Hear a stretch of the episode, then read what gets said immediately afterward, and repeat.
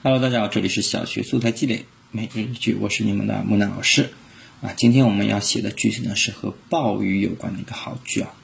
我们可以来看一下原句呢，它是这样子的：狂风暴雨离开时分，许多庄稼、花儿、小树被风雨奏乐的井井有条，而小草结实的捉住泥土，昂着头，挺着胸，像无畏的士兵。好，这就是描写暴雨时候我们大地上的一些场景啊。它没有用我们平时常用的，呃，风多大呀，把什么东西吹走了呀，对吧？雨多大呀，把哪里都淹没了。那它，哎，把所有的这些动植物全部都当做拟人的方式来写了啊，像是小草捉住泥土，对吧？然后什么小花小树都在奏乐，对吧？跳舞跳得井井有条，等等等等。这是一个拟人的手法啊，用的还是非常的巧妙的。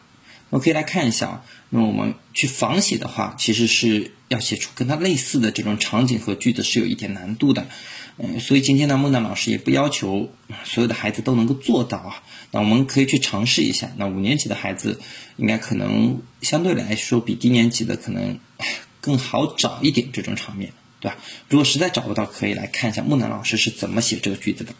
啊，在台风席卷城市的时候，许多广告牌。枯树叶、碎纸屑都飞在空中，杂乱无章。路上的人们都躲了起来，只有三三两两的人勉强撑着伞，吃力地走在回家的路上。好，哎，可以看到孟老师写的是一个台风的一个场景啊。